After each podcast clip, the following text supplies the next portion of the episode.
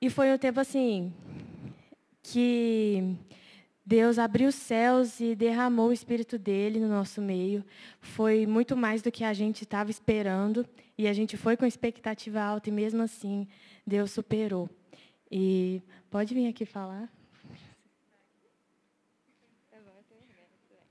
Oi, gente. Bom dia. É, eu não sei falar muito bem aqui na frente, não, então se gaguejar acontece. E então, é, eu vou falar um pouquinho sobre o acampamento. Eu não estava com uma expectativa muito alta, não, porque eu estava muito cansada, gente, da escola. A gente está no final de semestre, então começa a acumular tudo. Então, eu estava tipo assim, ah, eu queria dormir. Só que Deus falou assim, Esté, vai. E eu tinha sido convocada para fazer algumas coisas lá, como a dança, teatro e louvor. Então, assim, Deus falou, Esté, vai. Eu quero te usar e eu quero que... Eu, eu vou te encher lá, entende? Por mais que você ache que você está fraca, eu vou te fazer forte lá. E, gente, é, uma coisa que eu tenho aprendido é que acampamento, por mais que eu tenha expectativa alta ou baixa, Deus sempre supera. É uma coisa que sempre acontece, gente, sempre. Porque eu acho que eu coloco a expectativa no lugar certo. Então, sempre supera. E aqui eu só queria dar um testemunho falando sobre dom. É, lá eu exerci muito dos meus dons. Primeiramente foi a dança. É, Para quem não sabe, eu danço hip hop. E tento o contemporâneo, mas eu danço hip hop. E lá a gente dançou. E, gente, é, eu nunca senti Deus de uma forma tão pura, sabe? É, eu acho que, assim, Deus tem muito para falar através disso. E é uma coisa que Ele fala muito comigo. E, assim, eu queria só falar que se Deus tem te chamado para alguma coisa, se Deus tem um dom e você não usa, comece a exercê-lo, porque Ele te capacita. É, a primeira dança do acampamento foi quinta-feira à noite, a gente chegou quinta-feira de manhã. É, essa dança foi muito, muito forte para mim. E meu acampamento ficou outro depois que eu dancei ali. E mostrou o quanto que Deus nos enche quando a gente está fazendo a vontade dEle. E eu só queria dizer isso. Então, assim, se você tem um dom, você tem um talento, algo que Deus quer te usar, usa. Usa para Ele, porque você. Tem tanta gente no mundo que tem talentos e dons e não estão usando para Ele. Eu creio que foi Deus que deu, mas não estão usando para Ele. Então, se você tem, use para Ele, para glorificar o nome dEle, que Ele vai te encher e você vai usar muita gente ainda. Amém.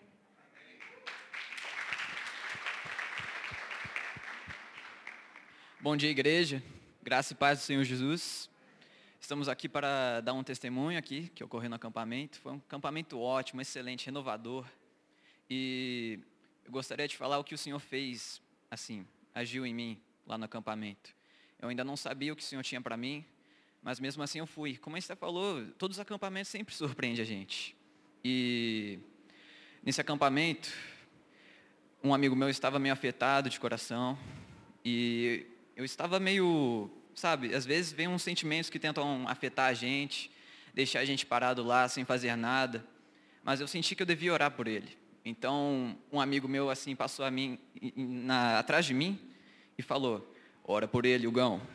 Aí eu fui lá e toquei nele. E de alguma forma, o Senhor tocou muito no coração dele. Percebi que ele ficou muito sentido com aquilo. Ele começou a chorar, me deu um abraço. E muitas vezes a gente se deixa parar por coisas simples, tipo um sentimento, vergonha, timidez. E por causa disso a gente acaba não fazendo o que o Senhor tem para a gente, não seguindo a vontade dEle. E depois disso eu me lembrei que o Senhor não dá mais do que a gente pode suportar. Tudo que Ele nos dá, a gente consegue dar conta. Então, se a gente confiar de coração no Senhor, a gente vai conseguir realizar isso. E depois do acampamento, também eu me lembrei que eu estava passando por uma rua, voltando da escola, e uma moça me parou. E ela começou a me falar de Jesus. E eu fiquei muito sentido com aquilo.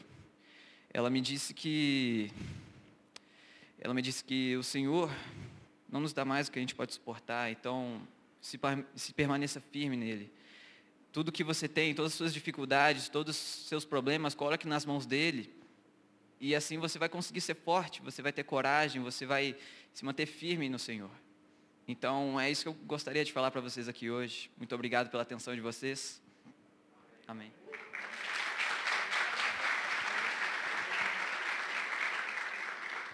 Amém. É, em nome do Ander, eu gostaria de agradecer a cada pessoa da igreja que ofertou, a cada pessoa que orou por nós. Nós somos um corpo e isso faz toda a diferença, ter o apoio de vocês, ter a ajuda de vocês. Muito obrigada.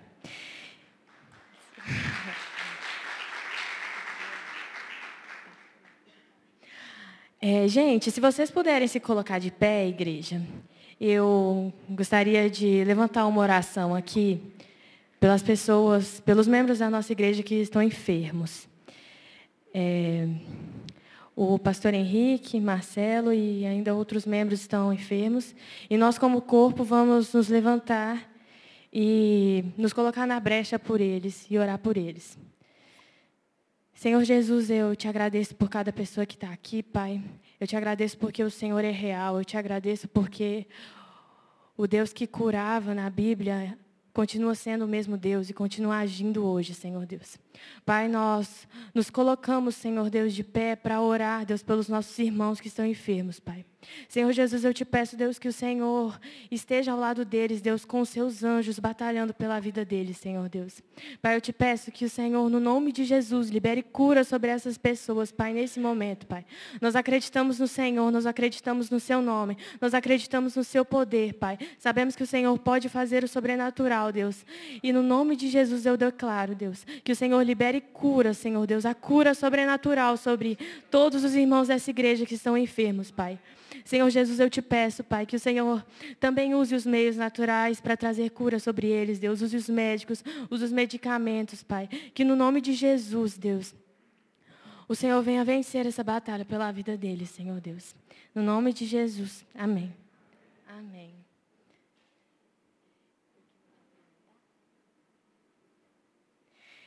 E a Ana Bárbara vai trazer a palavra para a gente aqui hoje. Glória a Deus pela vida da Babá. Vamos orar por ela.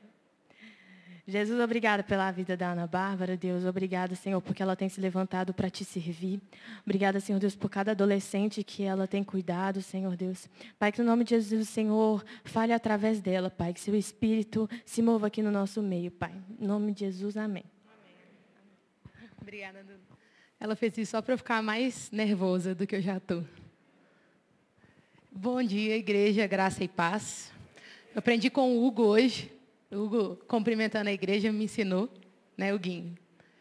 É, eu queria falar com vocês hoje sobre comunhão e como o temor do Senhor ele está inserido, ele está na comunhão. Como quando a gente teme ao Senhor, a gente vive em comunhão. Queria começar com um texto que nós temos lido em todos os cultos, né, que é o texto de Atos 2, 42.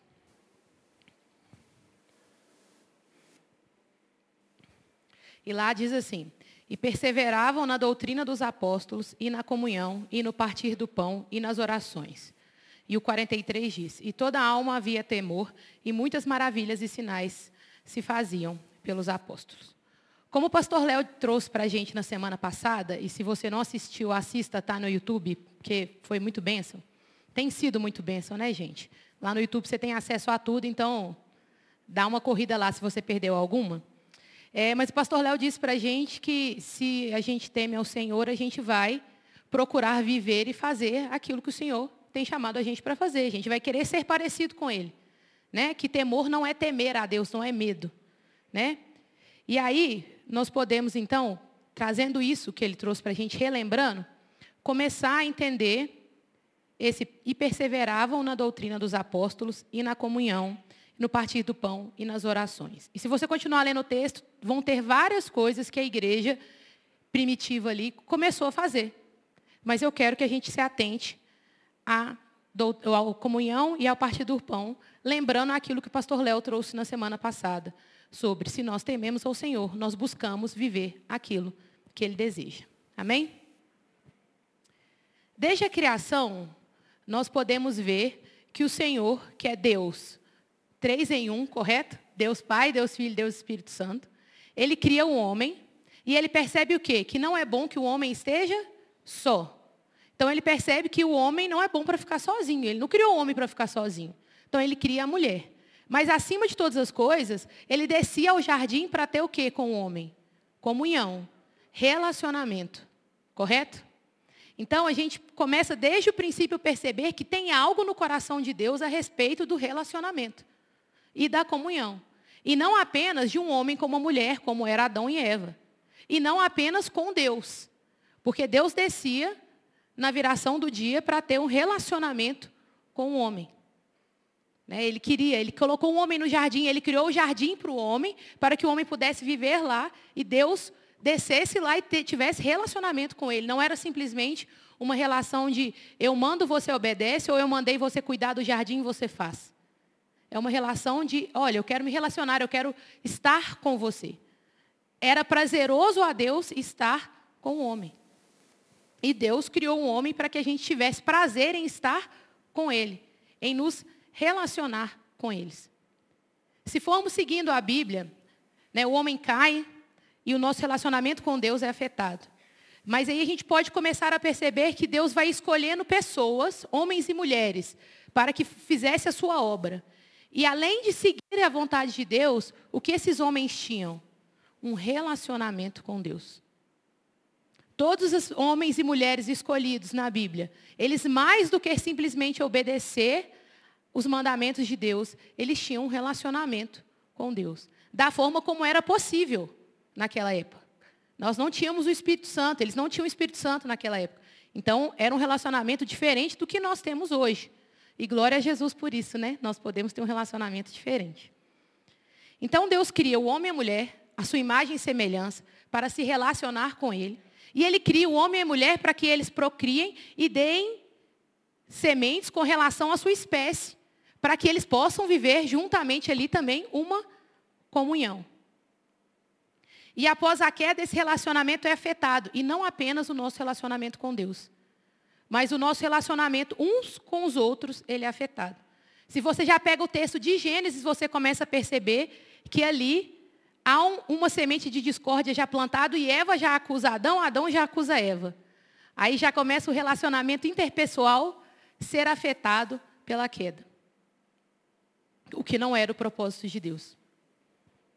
E aí Deus, em sua tremenda sabedoria e amor e graça, manda Jesus não apenas para nos salvar, mas para que nós agora tivéssemos novamente a chance de se achegar a Deus e ter um relacionamento com Ele, próximos.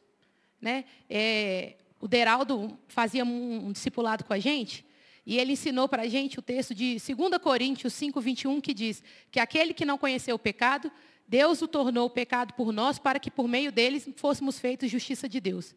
E nesse discipulado, nessa época, ele ensinou para a gente que ser justiça de Deus é estar na presença de Deus sem qualquer sentimento de culpa, de medo, como se o pecado nunca tivesse existido. E é isso que Jesus faz por nós, para que nós possamos novamente estar na presença de Deus e nos relacionar com Ele. Mas não para por aí. Porque Deus diz assim, que o primeiro mandamento, o maior de todos, é amar a Deus sobre todas as coisas. De todo o seu coração e de todo o entendimento. Mas o segundo semelhante a esse, a esse é amar ao seu próximo. Como a ti mesmo. Então, a nossa comunhão, ela não pode se limitar ao nosso relacionamento com Deus. Porque não foi só para isso que Deus nos colocou aqui e nos chamou. Nós vemos na Bíblia o quanto o povo de Deus pôde fazer quando ele estava junto, quando ele estava unido, com o mesmo sentimento. E é o que nós podemos ver ao ler esse, esse livro de Atos, esse texto que nós estamos estudando, o, o, o quão grande e quão grande eram as obras que a igreja primitiva fazia, porque eles faziam juntos. Né? E o texto fala que eles perseveravam no ensino, na comunhão, no partir do pão e vai continuando, mas eles perseveravam. E essa palavra perseverar, ela não quer dizer uma coisa, se você pegar, ela quer dizer persistir, continuar, se manter firme naquilo. Ou seja, não é uma coisa fácil. Porque eu preciso perseverar. Então, aqui, eu preciso ter um esforço. Porque realmente, né, não, a gente, nós somos pessoas diferentes. Então, manter essa comunhão de uma forma que agrade ao Senhor e da forma como a Bíblia nos diz, requer de nós não apenas nos esforçar, mas também pegar o nosso próprio eu e deixar ele de lado. Não é se rebaixar a ponto de se anular, mas é a ponto de virar e falar assim: se aquilo que eu estou fazendo pode magoar ou escandalizar ou fazer qualquer coisa contra o meu irmão, eu não vou fazer. Se teve uma coisa que nessa minha caminhada na frente do Ander me ensinou muito, e caminhando junto com o Léo e com a Aline, é isso.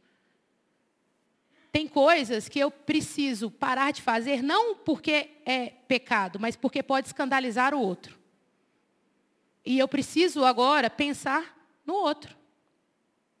E nós, como igreja, precisamos pensar no outro. Nós, como igreja, precisamos pensar que o que eu faço afeta diretamente a pessoa que está do meu lado.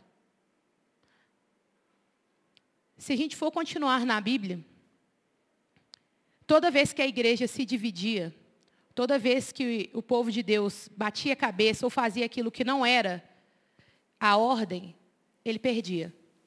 Josué, com Josué foi assim, alguém desobedeceu as ordens, eles não agiram como um, eles perderam a batalha. As pessoas que se dispersavam na, na, na própria igreja primitiva iam sendo, morriam, iam sendo separadas, iam causando problemas. Porque elas não estavam agindo com o mesmo sentimento. E a palavra de Deus diz, o salmista diz, que como é bom, como é agradável que os irmãos convivam em união. E eu quero te falar que comunhão e união é muito mais do que esse momento que nós vamos ter hoje, que é a ceia, o almoço. A comunhão, essa união, ela é muito maior do que simples momentos juntos. Porque eu posso não ter tantos momentos juntos com vários de vocês aqui. Até porque nós vivemos vidas, cada um com o seu horário, com o seu trabalho. Mas essa comunhão, e é a comunhão que é mostrada pra, da igreja primitiva, é o seguinte: se eu estou com alguma questão, e mesmo que eu não tenha uma, um relacionamento tão próximo, e você pode me ajudar, a pessoa ia e ajudava. Porque a comunhão é entender que, mesmo que nós não passemos é, todos os dias juntos, ou não somos melhores amigos, ou nós não somos parentes, nós somos partes de um mesmo corpo nós somos a noiva de Cristo. Então, por mais que a minha mão esteja muito longe do meu pé, se o meu pé precisa de ajuda, ela vai ajudar. Se o meu dedinho precisa de ajuda, ele vai ajudar. Porque isso é ser corpo. Por mais que eu esteja distante de uma parte do corpo, se ele sofre, eu sofro junto. O Senhor nos chama para muito mais do que um relacionamento com Ele ou uma comunhão de momentos. Ele nos chama para viver essa comunhão de forma onde eu me importe com o outro. E o mínimo que eu possa fazer é orar pelo meu irmão que está em sofrimento. Porque às vezes eu não consigo ajudar de outra forma. Mas eu posso orar. Eu posso estar presente caso seja necessário. A palavra de Deus diz em 1 João 1, 6 e 7 assim: Se afirmarmos que temos comunhão com Ele, mas andamos nas trevas, mentimos e não praticamos a verdade. Se, porém, andarmos na, luz, como Ele está na luz, temos comunhão uns com os outros. E o sangue de Jesus, de seu Filho, nos purifica de todo pecado. Esse texto nos mostra que não é um pedido,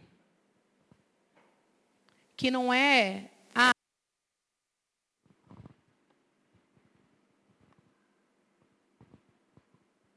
Som. Oi. Que não é, ah, é, eu vou estar quando eu puder. O texto nos diz que se eu ando em comunhão com Ele, se andamos nas luz, como Ele está nas, na luz, temos comunhão uns com os outros. É um condicionante. Se eu ando na luz, eu tenho que ter comunhão. Eu posso ser uma pessoa que tenha dificuldades com isso e irei lutar contra isso. Mas eu preci precisa haver um esforço da minha parte para que isso aconteça. Porque senão se torna muita hipocrisia da minha parte chegar aqui num domingo de ceia ou num almoço e, ah, hoje eu estou em comunhão com a igreja. com o corpo de Cristo. Em nenhum outro momento eu me preocupo em ter essa comunhão. Eu me preocupo com o outro. Eu me importo com o outro. Né? Eu me coloco à disposição do outro. Por isso que nós somos muitos, porque um não consegue fazer por todos. Mas eu posso estar ligado a um, que está ligado a outro, que está ligado a outro, que está ligado a outro. E aí estamos todos conectados. Som. Ah. Estamos todos conectados como corpo.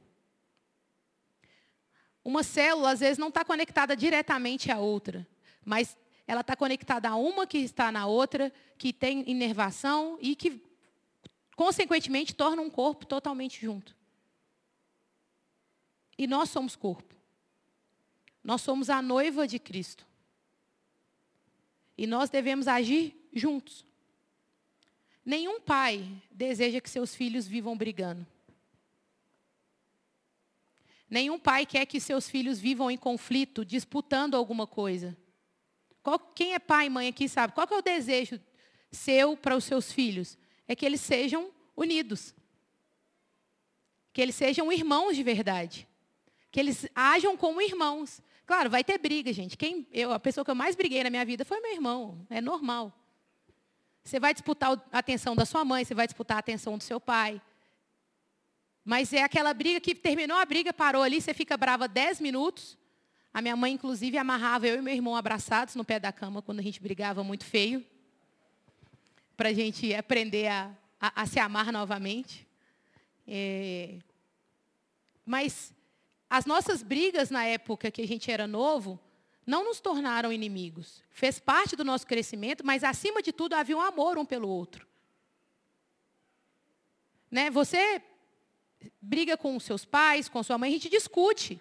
É natural do relacionamento. Nós temos todos temos arestas, todos somos diferentes e vamos em algum momento uma dessas arestas irá dar uma pontadinha no outro que vai machucar.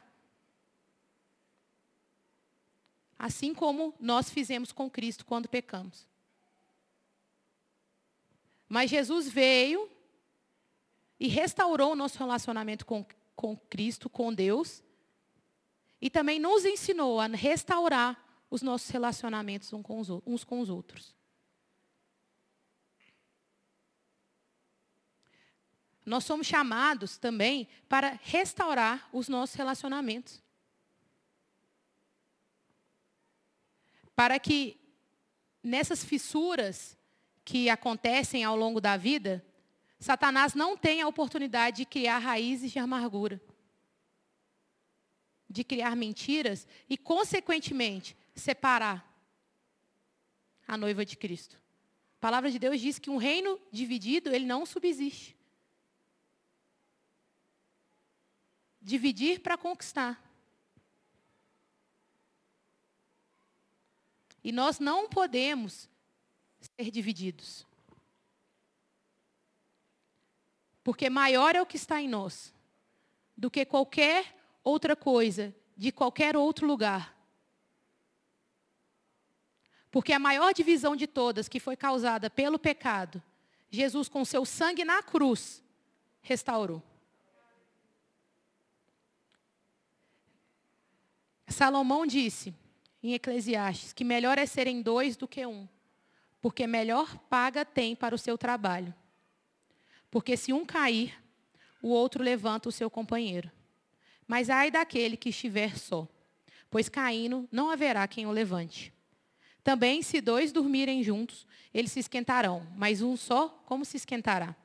E se alguém prevalecer contra um, os dois lhe resistirão. Um cordão de três dobras não se, não se quebra tão depressa.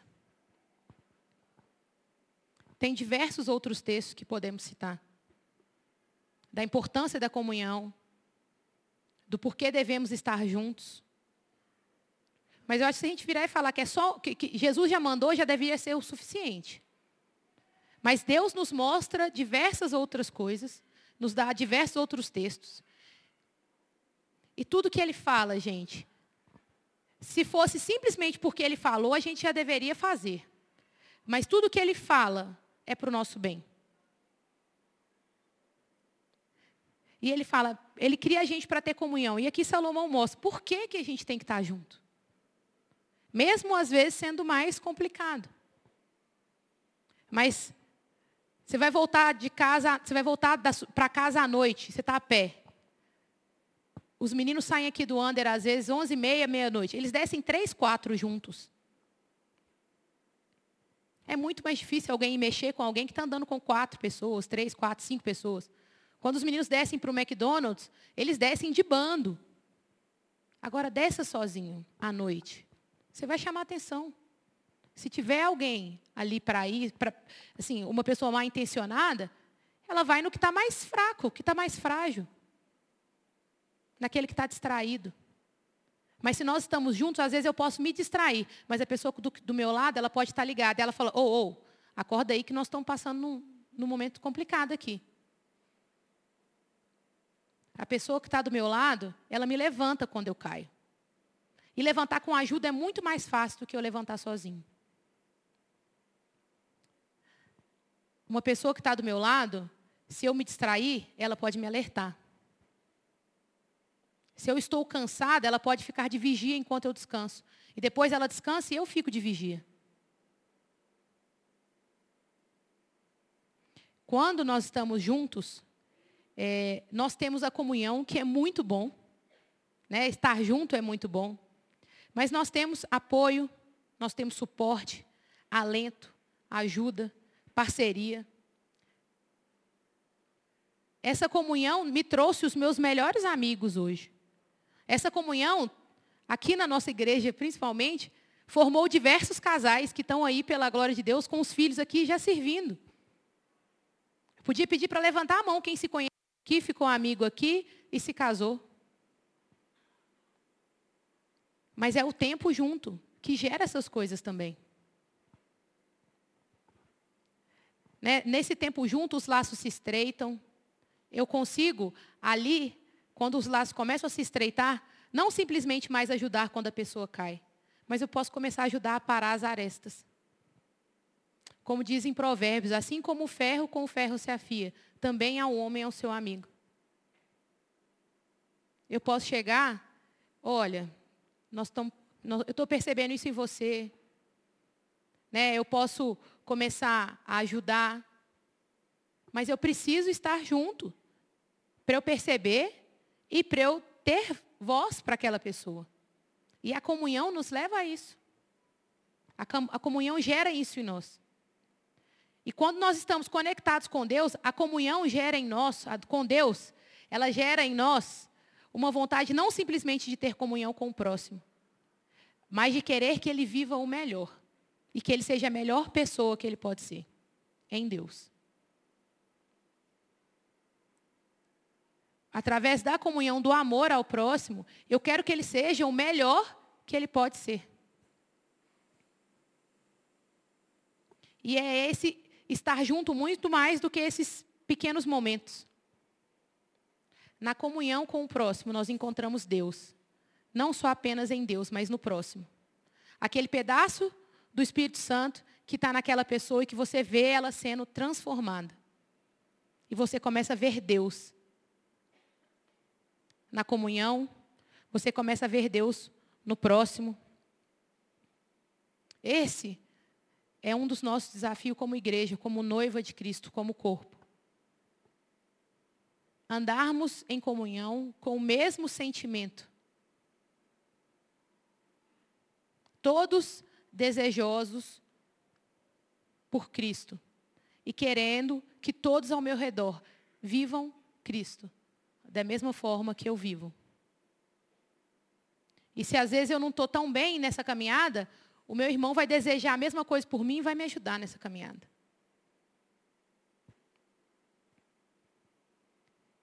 Na comunhão, não importa a sua idade, não importa se você é homem ou mulher, se você é pai, se você é filho, se você é avô, se você é criança. Porque todos nós temos muito a acrescentar, como corpo, como noiva e ao reino. Deus nos chama para viver em comunhão todos os dias, até que Ele venha. E a gente possa experimentar a verdadeira comunhão quando estivermos junto com Ele.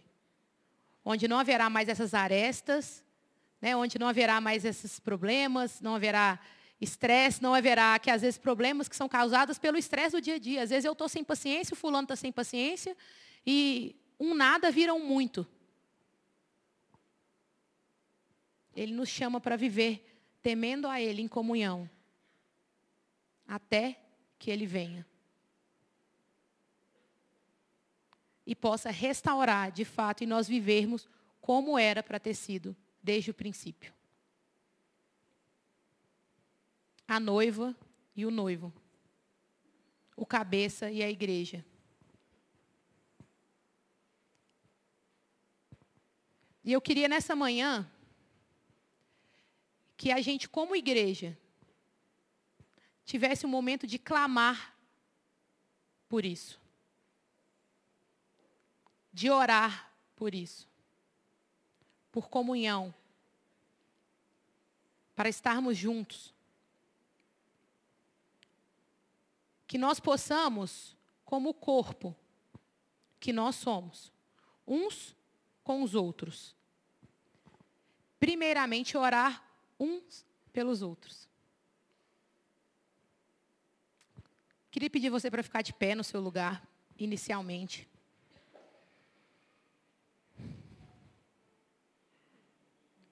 Mas eu queria te desafiar a não orar com a pessoa mais próxima a você. Nós estamos num culto de gerações. E no corpo de Cristo não existe, ah, eu sou time adultos, eu sou time adolescentes. Existe um só corpo. Num time não existe, ah, eu sou do grupo dos, dos zagueiros aqui, ó, só zagueiro. Não faz. Não existe o meu grupo, o seu grupo, e cada um faz o seu separado. E eu sou muito competitiva e eu tenho às vezes dificuldade com isso. Porque eu quero fazer o meu melhor ali e fico brava se não dá certo, porque eu estou fazendo o meu melhor.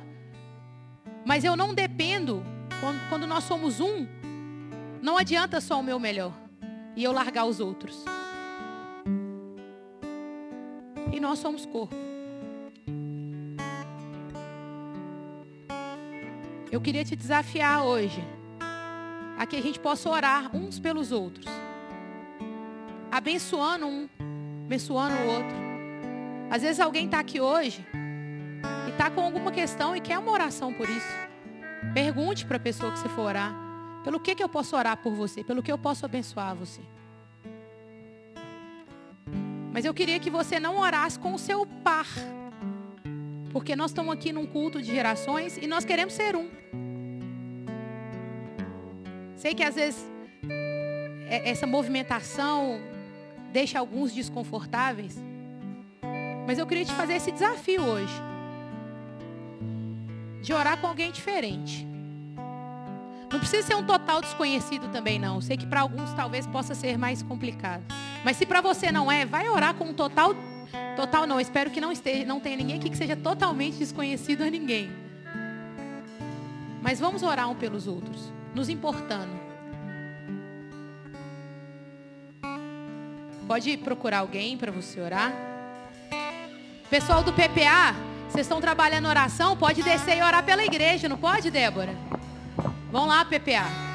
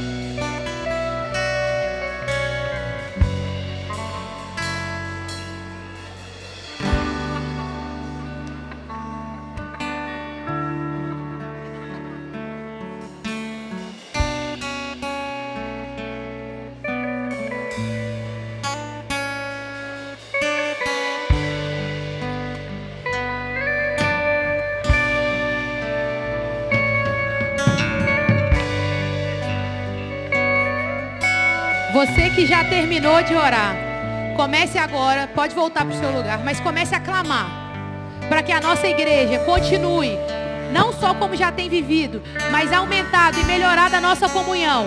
Que a gente possa viver essa comunhão até que Ele venha. Comece a orar e profetizar que nós somos uma igreja que vive em comunhão, que vive debaixo do temor de Deus. Comece a profetizar do seu lugar.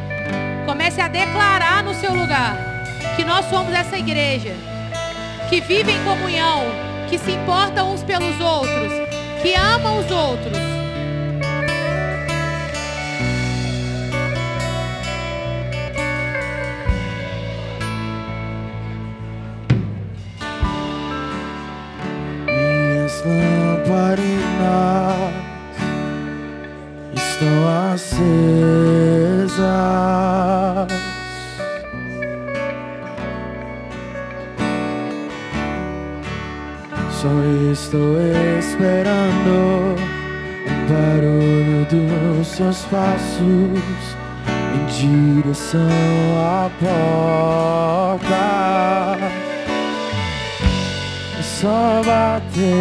Que eu vou abrir pra você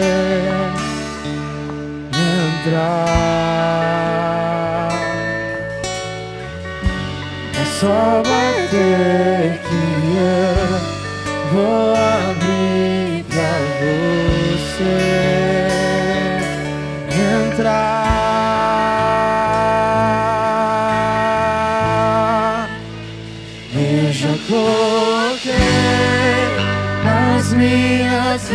is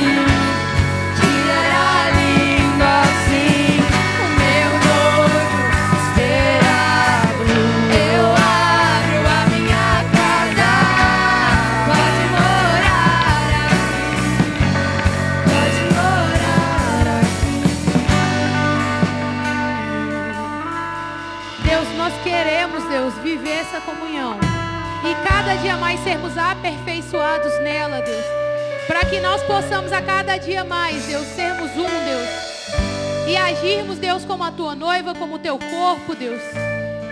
Nós queremos, Deus, nos importar uns com os outros, Deus. E reconhecer o seu amor, Deus, e reconhecer o Senhor, Deus, nessa comunhão. Reconhecer o Senhor no outro. Eu quero me importar com o outro, amá-lo, Deus, como o Senhor tem nos amado, como o Senhor nos amou, Deus. Que nós possamos, Deus, amar uns aos outros como nós os amamos. Deus, em nome de Jesus, eu te peço, Deus, que nós, Deus, como igreja metodista congregacional, possamos a cada dia mais, Deus, viver em comunhão, viver com o mesmo sentimento, sendo um com o Senhor e uns com os outros. Nós declaramos que nós seremos, até que o Senhor venha, uma igreja que é corpo, que é noiva, que é um. Em nome de Jesus, Deus, vem, Deus, transformar os nossos corações, Deus, que o Senhor venha tirar, Deus, toda mágoa, qualquer raiz de amargura. Nós sabemos, Deus, que o Senhor pode vir fazer a limpa em nossos corações, Deus. Para que nós, Deus, possamos estar com Ele, Deus, aberto, Deus, para amar o próximo e amar ao Senhor, Deus. Em nome de Jesus, Deus. Igreja, agora eu quero te desafiar. A Jordanete mandou pra gente no YouTube. Ela tem sessão de quimioterapia essa semana. E nós vamos orar por ela agora. E eu quero que você ore aí do seu lugar. Vamos declarar cura na vida dela. A cura que vem do Senhor. Comece a orar pela vida da Jordanete agora. Nós já oramos por quem estava enfermo. E ela pediu oração. Ela está de casa assistindo o culto. Que nós possamos exercer essa comunhão, sermos um. Levante um clamor no seu lugar pela vida da Jordanete agora,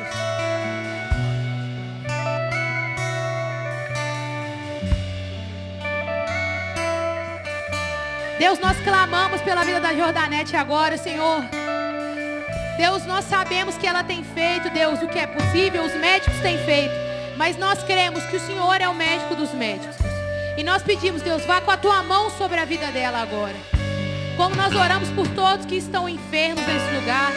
Temos mais pessoas lutando, Deus, contra essa doença, Deus, contra o câncer, Deus. Que o Senhor possa ir, Deus, com a tua mão, Deus, de cura sobre essas pessoas, Deus. Senhor possa ir com a tua mão de cura sobre o corpo dessas pessoas para que elas possam suportar, Deus, as sessões de quimioterapia, os tratamentos que nós sabemos, Deus, que fazem tão mal para a gente. Mas que o corpo delas possa suportar e o Senhor possa dar força, o Senhor possa renovar as forças, renovar os ânimos, para que elas sejam tratadas. E que esse tratamento, Deus, nós pedimos, Deus, que se for da tua vontade, leve a cura, Deus. Vem com a tua mão, Deus. Nós ministramos cura na vida desses nossos irmãos, na vida da Jordanete. Que essa semana, Deus, ela possa passar por essas sessões de quimioterapia, Deus. Deus, e passar por elas com força no Senhor, sendo sustentada pelo Senhor, Deus. Nós, como igreja, clamamos e oramos e abençoamos a vida da Jordanete agora, Pai. Em nome de Jesus, Deus. Em nome de Jesus.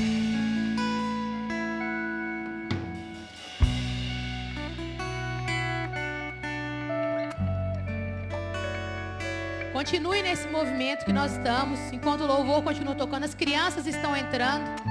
E nós teremos o nosso momento precioso de ceia juntos. Vamos ceiar juntos.